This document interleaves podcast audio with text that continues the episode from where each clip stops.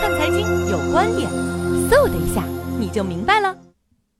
今天呢，科比退役在朋友圈刷屏了，很多人恶搞说科比啊，从小就是我的偶像，我是听着他的歌长大的，有次还要去梳他的发型，结果很多人贴了姚明的照片，当然这是网友的恶搞啊。可是什么叫名牌呢？名牌就是不是你这个行业的人也知道啊，你是啊明星。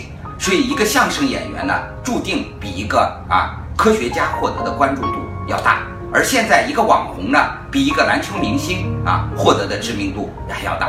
那作为 NBA 最伟大的球星之一，乔丹之后就是科比，而科比要退役了，很多人想起来科比定律。科比问过记者说：“你知道洛杉矶凌晨四点的样子吗？”我知道，为什么？每天的凌晨四点，科比就起来啊训练了。在伦敦奥运会的时候，四点钟，别人都还在梦乡里，科比啊就已经开始自己啊跑步了。所以呢，一个伟大的球员，一个伟大的工匠，一定是有一万小时的定力。什么叫一万小时呢？就是每天你在这个行业里，你去磨练三小时，三百六十五天，你要干十年，才能成为熟练工种。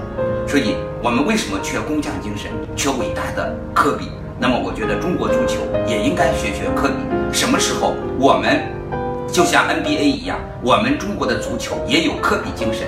我觉得我们的国家的体育运动也就有救了。当然，欢迎大家不仅要关注网红，更要关注这种工匠精神。